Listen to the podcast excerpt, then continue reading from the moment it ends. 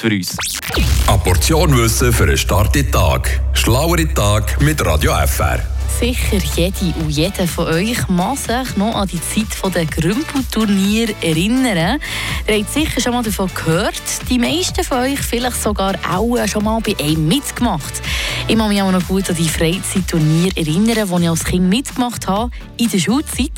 So kann man es eben auch nennen, weil so bezeichnet man unter anderem im Sportwettbewerb abseits von offiziellen Spielwettbewerben. Amateurturnier, auch ein häufig genutzter Begriff dafür, Alter und Geschlecht spielt dabei absolut keine Rolle. Spannendes Wort eigentlich, Grümpelturnier, man das so überlegt. Aber von wo kommt es eigentlich? Weil der Begriff hat sogar einen eigenen Wikipedia-Eintrag.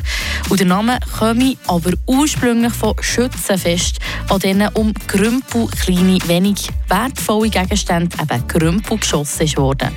Mit Grümpel sind also nicht die Qualität der Spielweise gemeint, sondern das Wenige, was es eigentlich zu gewinnen hat Frische Tag, der Radio